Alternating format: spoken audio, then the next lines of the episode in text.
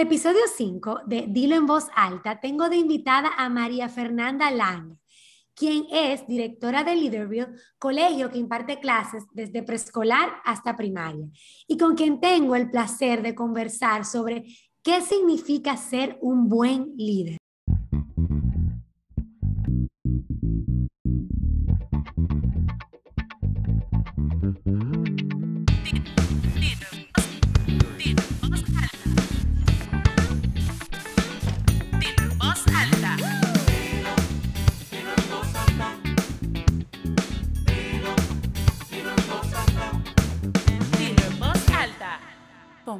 Taveras.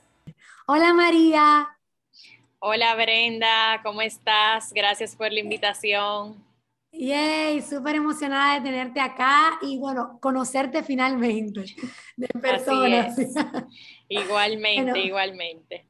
Independientemente de que realmente estemos en una posición de o supervisión o dirección o incluso en el salón de clases como maestra, nuestro interruptor de liderazgo siempre debe estar encendido, pues realmente nosotros trabajamos motivando, organizando e influyendo en las personas, sean personas pequeñas o mayores. Así que cuéntame, María, ¿cuáles son tus formas de conectar con tu equipo de maestros para convertirlos así en, líderes y demás? Mira, Brenda, pues hay eh, muchas maneras, pero yo justo hoy compartía con un grupo y les decía que un tema para conectar realmente eh, es ese ese tiempo que uno dedica y ese el yo estar disponible, el uno estar disponible para escuchar, el uno estar disponible para no solamente hablar cosas del trabajo per se, pero cosas tal vez personales que le estén pasando a cada una de las maestras. Creo que eso es eh, muy importante y al final eh, todo el equipo se siente valorado, se siente especial y definitivamente uno conecta. Eh, pero sí te puedo decir que algo que caracteriza tal vez eh, a Leaderville en una forma de conectar, eh, y me imagino que en muchos otros lugares también pasa, es la comida. Yo siento que a todo el mundo le encanta un desayuno, un dulce, y ha, ha sido la forma eh, que hemos encontrado es algo en común de nuestro equipo que le encanta la comida.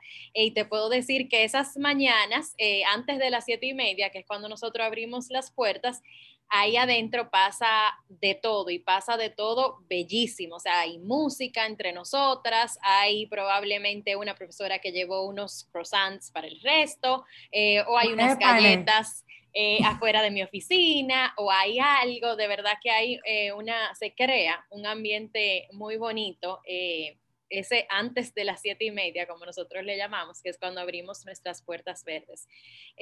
pero igual, hay, como te decía, hay un montón de formas, desde cosas muy sencillas como el estar disponible, a yo hacerlo de manera muy intencional, como ha sido mi fin en mente desde el inicio, de tener un mensajito con un póster o un correo o yo dejarle saber a esa maestra algo, eh, tanto puede ser como algo positivo que vi en una observación o una retroalimentación o simplemente algo nada que ver con el colegio, como que alguna habilidad que ella tenga, que la vi poniéndola en práctica o que ayer en la tarde vi que ya se quedó en el colegio haciendo tal cosa, son maneras de cómo uno puede eh, igual conectar. Algo también que yo siento que nos eh, tomamos el tiempo de hacer es cuando ellas eh, aplican eh, al colegio, tienen pues esta tabla, por así decirlo, en donde no solamente se encuentran con preguntas tal vez que no hacen en una entrevista normal, pero tienen que ponernos desde su sabor de bizcocho preferido, si oh. prefieren si café, si té, eh, y al final ellas se ríen cuando llenan este y que como que para qué me están preguntando esto, pero sin ellas saberlo, el día de su cumpleaños pues la sorprendemos con ese bizcocho o un mal día, ah. eh, esto es el brindis que hacemos porque la mayoría prefiere café a té, por decirte un ejemplo. Entonces son esos pequeños detalles que definitivamente marcan la diferencia y hace que de verdad ellas se sientan que uno está pendiente, que uno conecte al final eh, con ellas. O sea que así te Tú me estás realmente, tú me estás realmente inspirando. Voy a tomar anotaciones acá. Me gustó eso de la, la entrevista, de poner, de, de poner algunas preguntas personales y tácticas para los detalles, porque muchas veces, por ejemplo, cuando a mí me toca eh, entregar un regalo a, a, mis maestros, me gusta investigarlos. Y qué mejor forma de investigarlo que en el momento de su entrevista de trabajo, ¿cierto? Claro, o sea, conocer porque... su, su, vida, de los, sus su pasiones, lo que le gusta, lo que, lo que disfrutan. Así mismo, y me gustó la primera parte, que tú justamente hablabas de escucharlos, y es lo primero que tengo, incluso aquí el primer puntito que, que yo tengo en esa pregunta, porque escucharlos bajo cualquier concepto, me refiero a que, como tú decías, no solamente en el plano laboral de, mira, me está pasando esto, tengo aquello, sino también en el plano eh, personal o sea, cómo se siente el profesor o cuáles son sus metas, sus aspiraciones, cuáles son eh, sus sueños, qué, qué, busca. Porque ahorita tal vez, bueno, su meta no es eh, 100% ser maestra, quiere hacer otra cosa. Entonces, tú escuchándolo, dándote cuenta de lo que o sea, puedes ir guiando sus pasos y motivándolo a hacer, independientemente sea en el centro educativo donde se encuentre o fuera de él. O sea, yo digo que los maestros deben de tener sus alas para volar en donde sea que se encuentren eh, y donde, quiera, donde quieran estar. O sea, es así. Eh, y como, es así, como sea, quererlo hacer. Definitivamente es así. Y cuando te digo esto de escuchar, es algo que hasta uno tiene que tenerlo bien claro y hacerlo de manera intencional, porque en el corre-corre del día a día, hasta se te puede pasar que una maestra eh, no vino ayer y tú no le preguntaste hoy que ya vino, qué le pasó ayer o cómo se siente ya hoy. Eh, hoy ju justamente eh, mi coordinadora después de la puerta la vi con una cara extraña eh, y la llamé y ella pensaba que era para algo del famoso to-do list que nunca se acaba de nosotras. Y yo como que no, Miss Fulana, o sea, que te, o sea, tu cara me dice que algo no está bien y efectivamente se le había muerto eh, a alguien cercano en la madrugada y ella por no pedir permiso y por no nada y yo, oye, pero o sea, vamos a hablar lo que pasó y al final fue ese ratico que yo le saqué a ella y era una forma de yo conectar fue una forma yo conectar con ella. Entonces, estar pendiente a cada miembro eh, del equipo que, que, nos toca.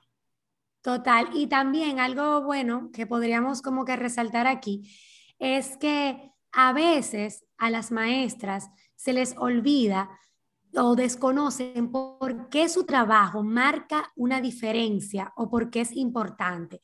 Y yo creo que un gran líder debe ser ese que le diga al otro, mira, eh, tu trabajo vale, o sea, eso que tú estás haciendo es, eh, es esencial para, para, óyeme, hasta el simple hecho, a veces nosotros nos enfocamos solamente en las maestras, pero así como tú dices, esa que está en la puerta, que recibe a los estudiantes, que los supervisa en, en el patio, en cualquier, o sea, es también un trabajo como si fuera de una maestra, porque está en contacto con los niños, está en contacto con otras maestras.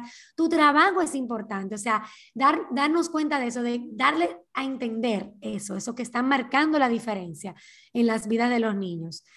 Eh, y, Ay, o sea, cuéntame un poquito, vamos a hablar así como de algunas dinámicas, dinámicas que tal vez tú sueles utilizar con tus maestras para conservar como ese ambiente educativo eh, saludable. Yo te encontré a ti por, eh, por Gaby y Gaby, Gaby, eh, Gaby Comprés, que es muy buena amiga mía y supongo que tuya también, me dijo, ah, no, mira, eh, yo le estaba diciendo, oye, pero es que, ¿dónde que están? Estas maestras con las que yo quiero interactuar, eh, directoras incluso, que me gustaría compartir las mismas preocupaciones y demás, como esa soledad un poquito del director. Y entonces ella me dijo, ah, pero mira, María Fernanda, ella te sigue en Instagram y ella, eh, ella le gusta leer mucho también. Y yo, ajá, si ella tiene un club de lectura y yo, y yo de fresca, de una vez agarré, te, te escribí un correo y dije, yo me quiero unir, me quiero unir a tu club de lectura. Yo no soy de, de Leader Blue, pero quiero unirme. Cuéntame un poquito, dime, ¿cuáles son las dinámicas que tú utilizas? Mira, el book club de hecho nace ni siquiera como una eh, dinámica de integración. Al inicio, eh, cuando empezó, habían eh, muchas maestras de Leaderville y nace por mi pasión de la lectura, porque me encanta y me encanta compartirlo con los demás. Y de hecho tenemos otras personas que no son de Leaderville, o sea que eres más que bienvenida. pero sí, hay muchas eh, dinámicas que igual se hacen de manera intencional, que yo creo que es la palabra clave, no es dejarlo, ay, sí, en diciembre nos juntamos.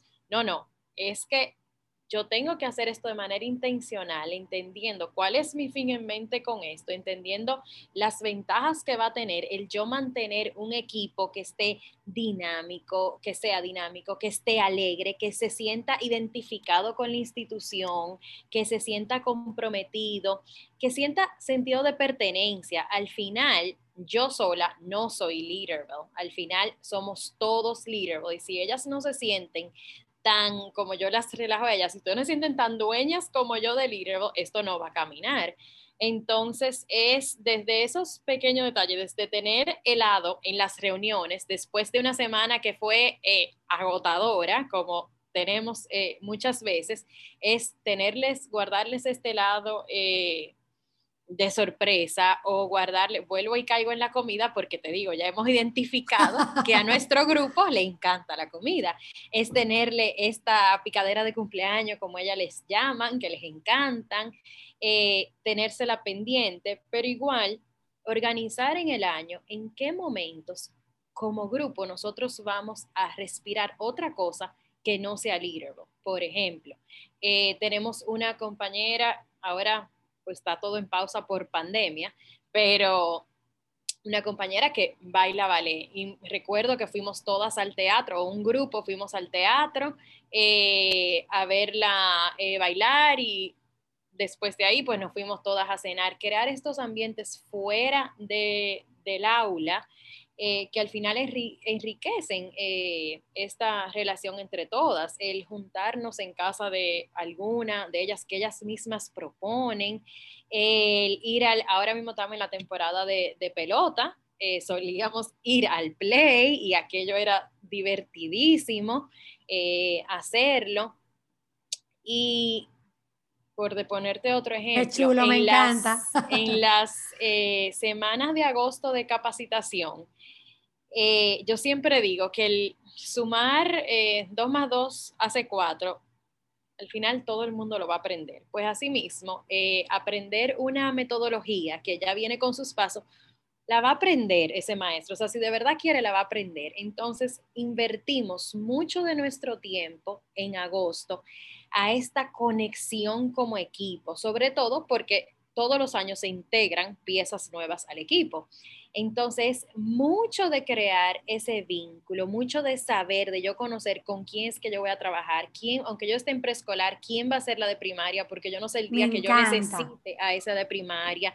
Entonces, aunque pueda parecer repetitivo, yo me atrevo a decir que dentro de esas dos semanas hay mínimo cuatro o cinco días de verdad que son eh, haciendo diferentes cosas para lograr esa integración. Desde un día que nos vamos, que nos fuimos a una finca, otro día que lo hizo, prepararon dinámicas del equipo de bienestar y orientación, otro día que son dinámicas conmigo, otro día son ellas mismas, las maestras que ya tienen años con nosotros, quienes se encargan de crear esto y eso entonces igual las empodera. Eh, pero es Oye, mira, tú hablabas María, perdona que te interrumpa, pero tú hablabas justamente como de la parte en que tú decías, la metodología, el programa, lo van a aprender. O sea, como quiera va a llegar un momento en que se van a entrar en la ola de, de, de, nuestra institución y de lo que ellas saben, pero lo más importante es ese equipo, o sea, esa unión, porque así mismo uno no sabe el proyecto que pueda tener una que pueda involucrar a otra. O sea, que, que y esto libera muchísimo eh, cordones de chisme, cordones de, de, cualquier conflicto mínimo que pueda haber, de que no puedo hablarte, de que no sé qué. O sea, todo eso se va, todo eso se desata, porque uno entiende la personalidad del otro uno entiende el, como de dónde viene el otro, es como los niños. O sea, nosotros nos dan una carpeta de los niños que vamos a tener y es importante reunirnos con ese, psicólogo escolar para conocer la realidad de cada niño y ese, ese paquetico que viene con él. Entonces, asimismo, también nosotras como maestras debemos de conocer nuestro equipo y saber, oye, ¿qué paquetito vienes tú? O sea, ¿qué tú estás cargando? ¿Por qué tú estás así? ¿Qué tú traes? Mira, Brenda, y es algo tan, o sea, que pareciera tan sencillo eh, y no lo es, pero que a raíz de ahí, a raíz de esas eh, dinámicas, y te digo, son días completos en esto, eh, salieron unos talentos que nosotras ni en una entrevista salieron, y mira que o sea, ya te conté un poquito nuestro proceso de, entrevista, un poquito eh, profundo, pero que no salieron, que si no es por estas dinámicas, no nos enteramos que ellas pueden, eh, una que sabe hacer lettering, o sea, perfecto, otra que daba clase de teatro en otro lugar. Y ahora son esas maestras que trabajan en preescolar que dan las electivas en primaria, eh, porque o sea, es un recurso que tenemos, que está ahí, que ellas lo hacen, son profesionales también en eso. Eh, así como, como tú decías, eh, yo no sé qué le molesta a esa persona, cómo reacciona esa persona. Entonces, si ya yo lo sé de antemano, óyeme, ya yo sé que esa persona no es un morning person, por ejemplo, yo le voy a hablar después que ella llegue, se tome su café y se abran las puertas bien. Algo tan sencillo como eso. Y definitivamente eh, eso desmonta barreras, desmonta barreras, hace que todo el mundo sepa que puede confiar en el otro. Nosotros creemos mucho en el sinergizar y si no sinergizamos, ahora aquí no estamos trabajando cada una en una isla, o sea, somos todas eh, parte de este equipo. O sea que de verdad que yo siento que vale la pena invertir ese tiempo eh, en eso al inicio de año. Es como cuando uno dice con los estudiantes, inviertan ese primer mes en todo lo que es rutina, rutina, rutina, rutina, que no es perdiendo el tiempo para que no te pases el año escolar entero todavía enseñando a cómo hacer una fila o a cómo hacer tal cosa.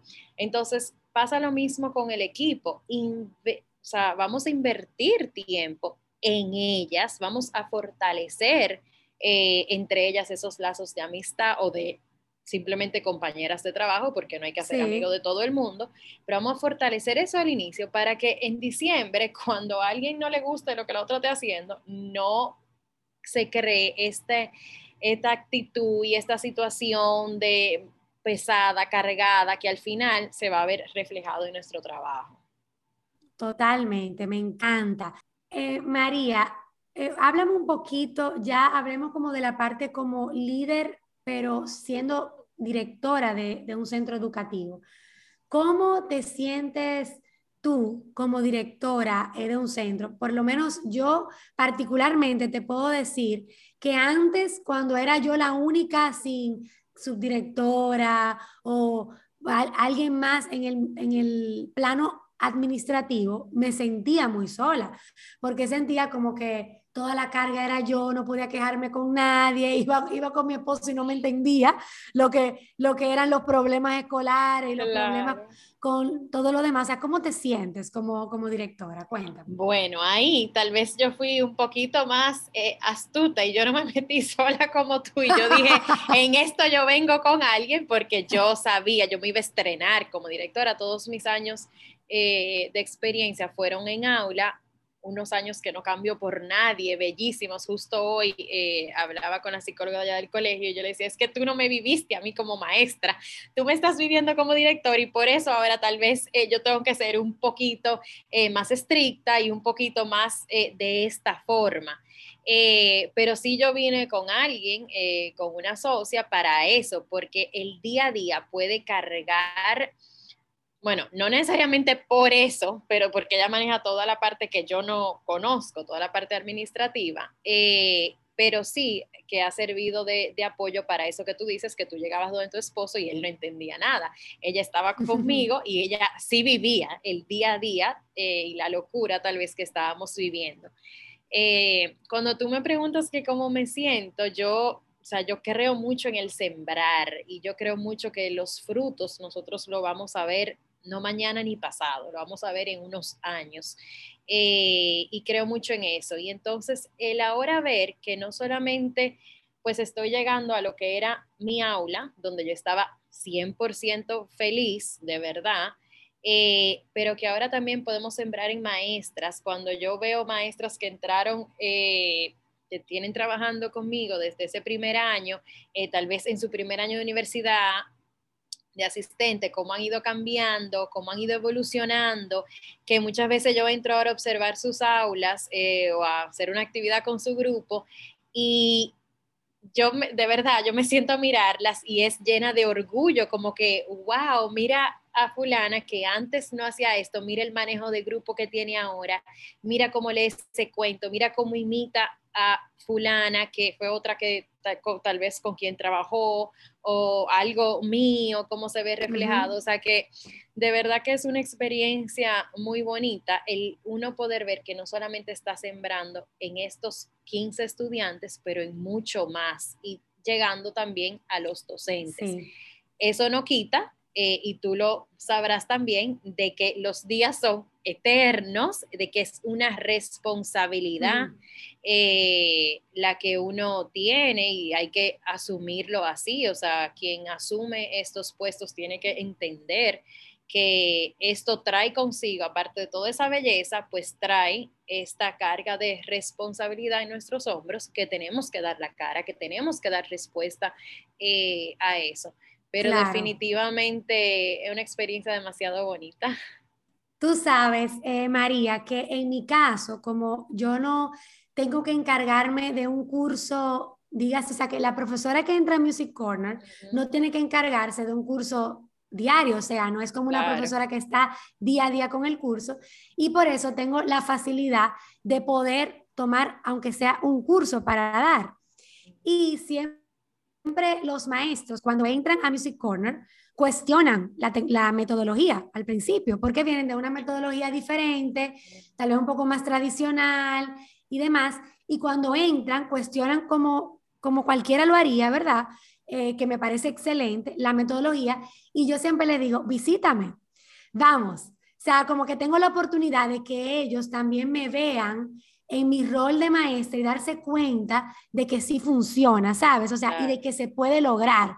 Y esto hace que también la cercanía, o sea, que tal vez si hay alguna directora que nos escucha que, que tal vez tenga dificultades con, con, hacerle ver al otro eh, cómo, puede, cómo puede funcionar un aula de tal forma, con la disciplina, con lo no sé qué. O sea, el, la maestra ver a su directora lidiando con sus alumnos, con lo que, lo que, lo que hace y demás. Óyeme, de verdad que te digo que, es un, le abre los ojos, o sea, le abre los ojos y, dice, y dicen, wow, o sea, ¿cuánto aprendo? Mira, puedo cambiar el, la, la, perspectiva de cómo lo estaba mirando, no lo estaba haciendo así, puedo incluir esto. Y eso también es, es muy valioso, o sea, el, el, el decir, oye, eso yo te aseguro que eso yo lo he vivido, o sea, yo he vivido un alumno que, que se comporta de tal forma, yo he vivido un alumno que,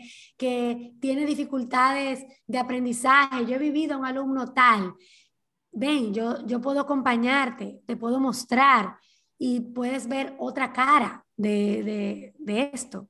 Y creo que, que, también es bonito. Definitivamente, el ellas eh, vernos eh, con cosas vuelvo y te digo, tan sencillas eh, como que, ay, mira, yo voy hoy a take over eh, tu curso en este periodo. En mi caso, yo los primeros cuatro años también era maestra, o sea, que yo estaba dentro de aula, o sea, que a mí nadie me podía decir que yo no sabía lo que estaba pasando, porque yo lo estaba viviendo también. Exactamente. O sea, que ellas también, eh, y algunas que fueron mis asistentes, que ahora son maestras, pues igual se recuerdan como que, conchole, tú te acuerdas cuando tal cosa, entonces ahora yo lo estoy implementando. O sea, que el ellas vernos, el vernos en el día a día, eh, la primera que abre el colegio y la última que se va soy yo, eh, todas estas pequeñeces que uno cree que son pequeñeces, definitivamente que hacen la diferencia.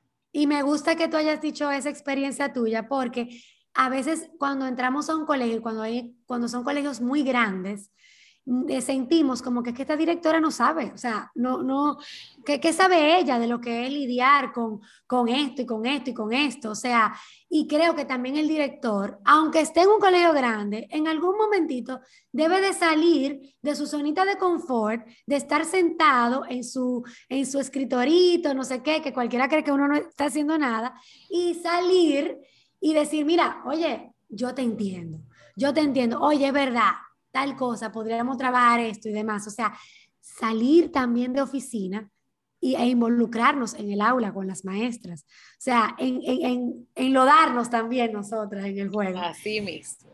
Entonces, eh, yo sé que pasamos una pandemia. Pasamos una pandemia en donde sé y conozco que el trabajo de la dirección fue bastante retador, desafiante. Cuéntame, María, ¿cómo tú viviste la pandemia? Mira, nos agarró, o sea, yo no quiero decir que la viví porque claro que no, no la viví peor que nadie ni mejor que nadie. Yo creo que fue un, o sea, un vaso de agua fría que nos cayó a todos y todos tuvimos que dar respuesta, respuesta rápida, todos teníamos mucha presión, teníamos presión de los padres, de los, del equipo en sí, qué va a pasar conmigo, teníamos presión de otros colegas, aquel centro está haciendo tal cosa, qué tú vas a hacer. Eh, había mucha presión, de verdad, fueron noches, o sea, interminables, yo sentía como que nunca se iba a acabar. Eh, de verdad, pero si algo ayudó eh, a sobrevivir ese año y medio, que aunque seguimos en pandemia, pues el volver a la presencialidad, uno se le, a veces se le olvida que seguimos en pandemia, eh, pero ese año y medio fue detenernos, pausar y decir, espérate, o sea, no podemos coger toda esta presión y simplemente actuar eh, de cierta forma hasta a lo loco, porque todo el mundo está dando respuesta. Vamos a ver, o sea, vamos a detenernos y vamos a ver qué es lo que Leaderville va a hacer, que era nuestro caso. Eh, nuestro caso, así como cada colegio, es un caso particular, eh, tienen realidades muy diferentes no podemos por querer meternos en el tren, pues inmediatamente empezar a decir, sí, mañana un Zoom, el otro por Teams, la primaria tal cosa. Y literal, nosotras eh, supimos decirle a familias eh, que estaban obviamente, porque ellos también sentían mucha presión, sobre todo si el colegio del el vecino o del primo ya había dicho un plan, eh, era miren, de verdad, o sea, nosotros le vamos a ser tan honestas como siempre le hemos sido. Ahora mismo no sabemos. Para tal fecha que le prometimos una respuesta, le vamos a dejar saber, pero ahora mismo no sabemos qué estamos haciendo y no fue fácil. No fue fácil por, por eso, por la presión que uno tenía y nos tomó, o sea, tuvimos que sacar, eh, tener ese valor para decir, vamos a pausar, o sea, vamos a ver, vamos a ver nuestro big picture y ver entonces cómo esto puede funcionar. Eh, fue un reto, fue un reto para todo el mundo. María, es que yo creo que la, la sí, la honestidad, se, cortó un poquito ahí y como que se pausó. La honestidad, yo creo que, que fue como lo que nos sacó un poquito y, y asentó a los papás y también a los maestros. Porque, o sea, mira, tú cultivaste y, o sea, y bueno, te diste cuenta y cosechaste esto, o sea, te diste cuenta, oye, me mira, eh, esa, ese cultivo de, ay, mira, trabajamos como equipo, eh, etcétera, esa, esos desayunitos antes de no sé qué, etcétera, la, hizo que tu equipo en el momento duro, en el momento difícil, como fue una pandemia mundial, diera su cara y dijera, vamos a ver qué vamos a hacer y lo vamos a hacer juntas. O sea, porque creo que ahí esa honestidad eh, fue clara, fue, tenía que ser lo, lo primordial tanto para los padres como también para los maestros, porque a los maestros había que pagarle. Entonces, oye, el tú sentar y decir, mira, esto es lo que hay, esto es lo que hay, así va a ser, de esta forma va a ser. Y el maestro sentir de tu parte, o sea, la realidad de tu centro, del mío, del vecino. Cada quien tuvo que hacerlo porque mira, el que no lo hizo, el que no lo hizo, perdió maestros, perdió maestros, se fueron disgustados muchos maestros. O sea, te aseguro que fue así.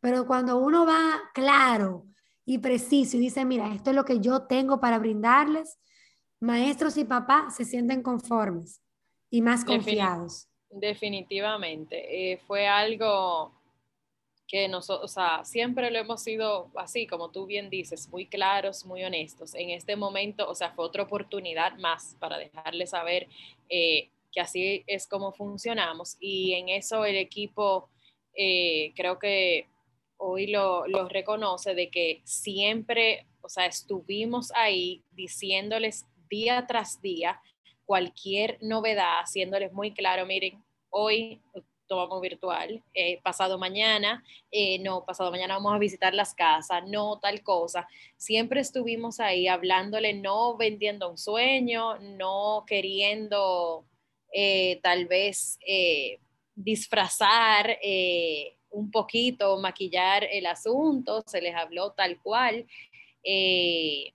creo que eso ayudó. Definitivamente si hablamos de esos grandes retos de la pandemia, pues el, ser un poquito, el jugar un poquito a pulpo eh, ahí, de atender a tantas situaciones, porque ahora mismo, cuando estamos de manera presencial, todos los estudiantes están en un lugar, hay muchas variables que se controlan. Ahora mismo yo no controlaba el internet de cada casa, yo no controlaba el horario de cada familia, yo no controlaba eh, el ruido, el ambiente donde esto se iba a hacer, había muchas variables y teníamos que jugar un poquito ahí, hacer de pulpo, eh, motivando a, miren, vamos a hacer tal cosa, vamos a hacer tal cosa, dando respuesta. Las familias de verdad se sentían en necesidad de ayuda. Entonces había que ser flexibles, había que ser empáticos.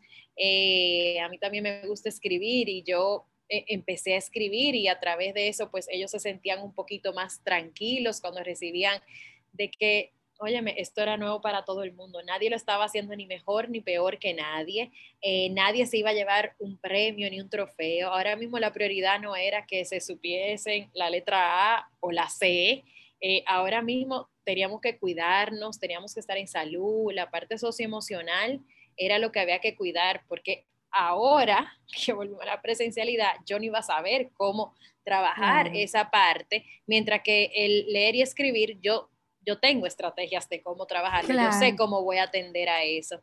Entonces fue mucho dar respuestas eh, a las necesidades que cada familia iba, iba presentando. Y vuelvo y te repito, como te decía al inicio, el estar disponible, el sentirse eh, cercano, de verdad que hace la diferencia. Y nosotras, eh, de la parte del equipo de gestión, o sea, estuvimos ahí. Si bien es cierto que nosotras también estábamos viviendo con nuestras propias familias la pandemia, eh, también quisimos estar disponibles eh, ahí siempre y cuando se podía.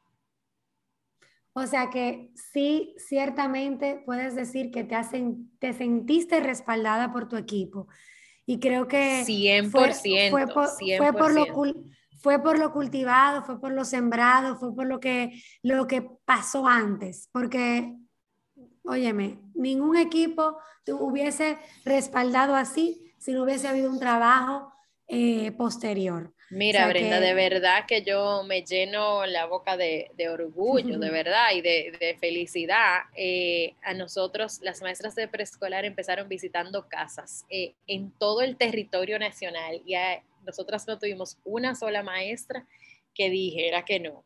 Nosotras no tuvimos una maestra que pusiera un pero. Nosotras todo el personal eh, se quedó para este año escolar. Nosotros no perdimos una sola maestra. Quien Así me pasó a mí también. Quien no está, qué bueno, quien no está en este año, literalmente es porque se fue a vivir a otro país. Me encanta. Eh, o sea que de verdad creo que sí, creo que ahí eh, se vio, alguien me lo hacía ver el otro día justamente, diciendo, oye, en algún momento tú no querrás verlo así, pero definitivamente algo se ha sembrado, algo se ha visto. Claro. que eh, ese equipo respaldó y dio la cara. Eh, Totalmente. O sea, 100%. Con altura. Así mismo también me pasó, o sea, ningún maestro lo perdí. O sea, trabajé para que, para que las familias siguieran inscribiéndose y los maestros pudieran tener eh, trabajo, ¿cierto? Y entonces, lo mismo, o sea, incluso tuve que buscar otros maestros, porque cuando llegamos a abrir en un momento virtual y presencial, tenía al grupo anterior virtual y otro grupo presencial. O sea que de verdad que uno se da cuenta y agradece y dice, wow, qué maravilla poder darme cuenta de que vale el tiempo de escucha, de presencia, de, estar ahí por mis maestros. O sea, de que valen esos compartires fuera del colegio, de que valen esa cenita navideña, esas, ese compartir de fin de ciclo, ese, ese salir de, la zona escolar y darnos cuenta de que somos seres humanos y de que podemos llevarnos bien y de que podemos crear conexiones. Sí. Entonces, así como para ir cerrar, curiosidad, ir cerrando, una curiosidad, ver, cuéntame qué es, cuáles son las cualidades que resaltan para ti de un buen maestro. ¿Qué debería tener? Por ejemplo, dime, yo tengo tres. Cuéntame tus tres. O tus cuatro, Mis cinco. Tres, me la estás poniendo difícil tú, de solo tres. Ah, Mira, así, tus eh, tres esenciales, tus tres esenciales, las primeras. Mira, yo creo mucho eh, en la honestidad, o sea, yo, o sea, de verdad, yo no puedo con la mentira. Yo no puedo con la mentira y hay que decir las cosas como son. Y si de verdad tú quieres un permiso, o sea, yo te voy a dar ese permiso para ese viaje, para ese fin de semana, para esa cena especial con el novio, lo que tú quieras, pero de verdad, y es lo que se les modela y por eso tal vez la apertura. O sea, si no hay esa honestidad, de verdad, yo no creo que exista eh, este vínculo, esta confianza de ellas poder acercarse cuando haya algo real sucediendo y viceversa. O sea, que la honestidad no está en juego para nosotras, eh, en todo el sentido de la palabra, desde para pedir un permiso hasta con lo que tú te sientes capaz de manejar y de no manejar dentro de un aula, de tus habilidades, de tú saber hasta dónde tú puedes llegar y hasta dónde no, de tú dar la cara a ese papá y decirle, sí, yo me equivoqué, eh, o no, esto es lo que está sucediendo. O sea que la honestidad eh, definitivamente tiene que ser ahí de los eh, primeros. Te doy uno, yo te doy uno, yo te doy uno. Cuéntame. el mío sería la curiosidad. O sea, una maestra, un maestro curioso que esté en constante búsqueda de aprender cosas nuevas, de querer eh, conocer lo, nuevo que hay, o sea, estar actualizado, el, el no estar en, hay, hay, cosas que hay que repetir, pero el no ser alguien como acomodado, sino curioso como un niño. Bueno, pues el próximo bio va muy de la línea de eso, sin yo saber qué ser el tuyo, porque es el ser proactivo. Nosotros, o sea, en, nuestros estudiantes, de hecho, o sea, es el primer hábito. Eh, aquí todo el mundo tiene que ser proactivo. Yo no puedo esperar eso que tú decías, o sea, a que me den una lectura para yo leer, para yo conocer cómo funciona tal cosa.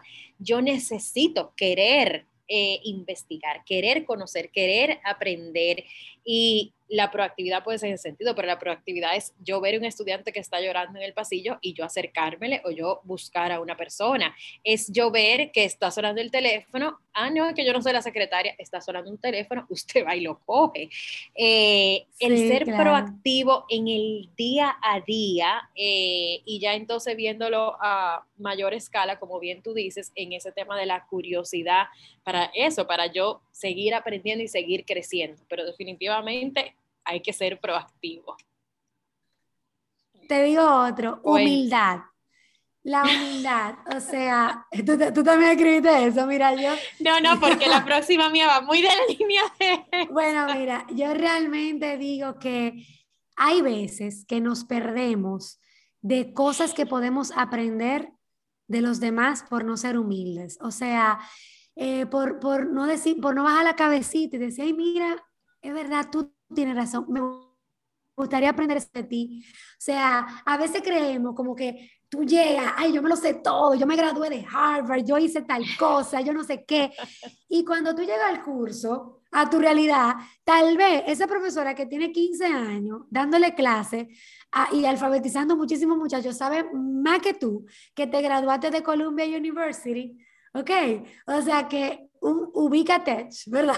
y decir, oye, mira, soy humilde, puedo aprender de ti. Soy humilde, puedo aprender de quien sea. Yo siempre digo, yo estaba mostrándole a alguien eh, Music Corner, a una maestra nueva, y le decía, mira, tú ves estas personas que están encargadas de mantenimiento, de la limpieza, que son las nanas, esas son las personas, el primer nombre que te debes de aprender son, la, son tus aliados número uno, porque son los que te van a ayudar a cargar los instrumentos, a que el aula eh, esté organizada y limpia y bonita, ayudarte en cualquier cosa con los estudiantes para llevarlo al baño. O sea, oye, con, conéctate con, o sea, eh, humildad, humildad. Dime, bueno, pues no, no, la mía era literalmente, esa palabra era eso mismo, donde yo ponía, o sea, hay que tener los pies en la tierra. Iba más con la línea de la retroalimentación, de estar, de tener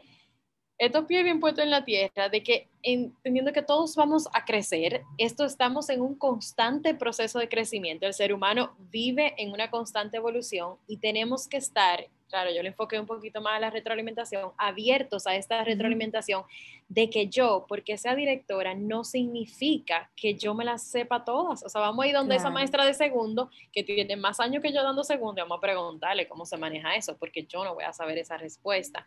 Entonces, es. estar abierto a de que esta retroalimentación puede venir de mi asistente, de un compañero, de un papá, y adivina qué, si es real, ¿por qué no asumirla? Entonces, no nos creamos de verdad que somos eh, la última profesora de este desierto, pero sí, y ahí yo sí les digo esto, pero sí enseñemos como si fuésemos esa última Coca-Cola del desierto. O sea, nosotras somos, o sea, dentro de ese salón nadie sabe más que yo, o sea, dentro de ese salón y quien conoce a esos estudiantes eres tú como maestra y ni yo puedo venir a reclamarte o a decirte algo porque quien lo conoce eres tú. Confía en tu trabajo porque de verdad quien los conoce, quien está ahí en el día a día, eres tú. Entonces, ¿por qué tú no vas a creer en ese trabajo que tú le has puesto tanto empeño, que tú has dedicado tantas horas? ¿Por qué tú vas a tener eh, temor de hablar con esta familia, de compartirle esto que tú has observado? Sin el día a día, quien se pasa ahí de 7 a 2, eres tú. Entonces, tener estos pies sobre la tierra muy bien puestos, eh, aceptando esta retroalimentación, pero enseñando como que de verdad, there's no one better than you para ese puesto y para ese grupo. Y ese grupo te tocó a ti por algo. Así es. Y para mí la última mía sería la vocación. O sea, como que esa alegría de la vocación. O sea, ese, ese sentir de que, óyeme, mira, de verdad, de verdad, que yo no soporto un maestro que está ahí cumpliendo hora. O sea, mira, mira, mira, mira, mira, eso a mí me sube, me baja, me... Yo digo, ¿qué es lo que tú estás haciendo con estos niños? O sea, si a ti no te gusta dar clases, si esto no es lo tuyo, hay muchísimas otras cosas y pagan mejor. Diez mil veces mejor. O sea que, eh, oye, no, no estés aquí frustrándote y frustrando al otro. La alegría de la vocación, el llegar a un salón y, e independientemente de los problemas que tú tienes, para mí no hay salud más grande, o sea, no hay alegría más grande que entrar a un salón de clases y enseñar y que me enseñen. O sea, para mí no hay una alegría más grande que, que esto, o sea, que ser maestra. Ser maestra es lo, más hermoso que hay para mí. Para mí, otra cosa, para mí ser médico, para mí eso no es lo más hermoso que hay. Pero ser maestra, yo me siento feliz. O sea, eso tienes que sentirlo. Y si tú no lo estás sintiendo, habla con tu director. Habla con tu director, dile cómo tú te sientes y revisa, organiza tus ideas a ver si eso es lo que realmente tú debes de estar haciendo o debes de estar haciendo otra cosa. Porque si, si es cierto, María, no podemos negar que es difícil. O sea, ser maestra es complicado, ser maestra no, tiene drena, drena. Drena, exacto. Tú estás dando, te va a drenar, te va a consumir, pero si no hay como esa lucecita, esa chispita de, de o sea, me, sigue gustando. o sea, puedo hacerlo gratis esto, puedo hacerlo gratis, me siento feliz. O sea, oye, la alegría de la vocación. Mira, me encantó esa, esa frase tuya, la alegría de la vocación. Siempre uno escucha como que la vocación, eh, que sea súper eh, alegre, pero la alegría de la vocación, eh, de verdad que es muy bonito y te la voy aquí a copiar. la otra, que yo me he copiado cosas tuyas. La, la última mía que tenía, que igual van a pensar que tú y yo mínimo nos compartimos esto antes, pues es la entrega de este que va muy de la línea con esa vocación, con esa alegría.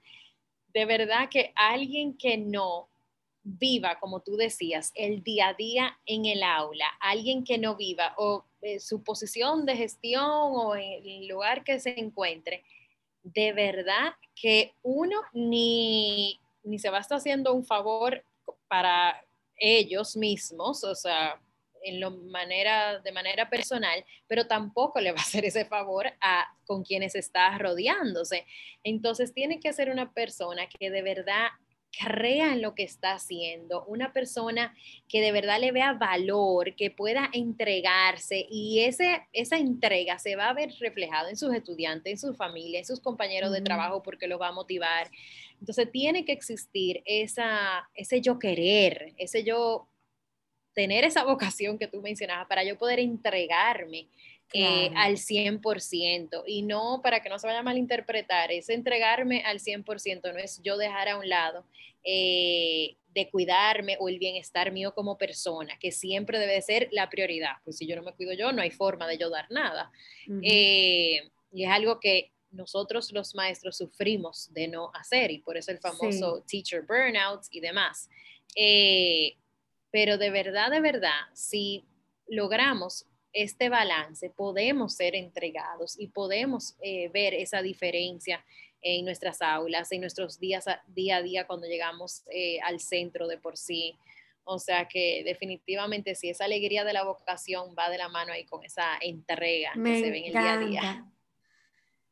Oye, María, yo creo que hemos eh, vivido un rato muy agradable. Estoy encantadísima como de conocerte en este espacio así eh, que, va, que va público, que va público, pero, pero así como que poder conocerte un ratito más. Espero que, está, que, que siga una amistad después de este podcast. Claro que sí. Eh, y no, de verdad que muchísimas gracias por tu tiempo, gracias a todo el que nos está sintonizando y, y nada, hasta otro episodio de Dilo en voz alta. Gracias, gracias a ti, Brenda. Dilo en voz alta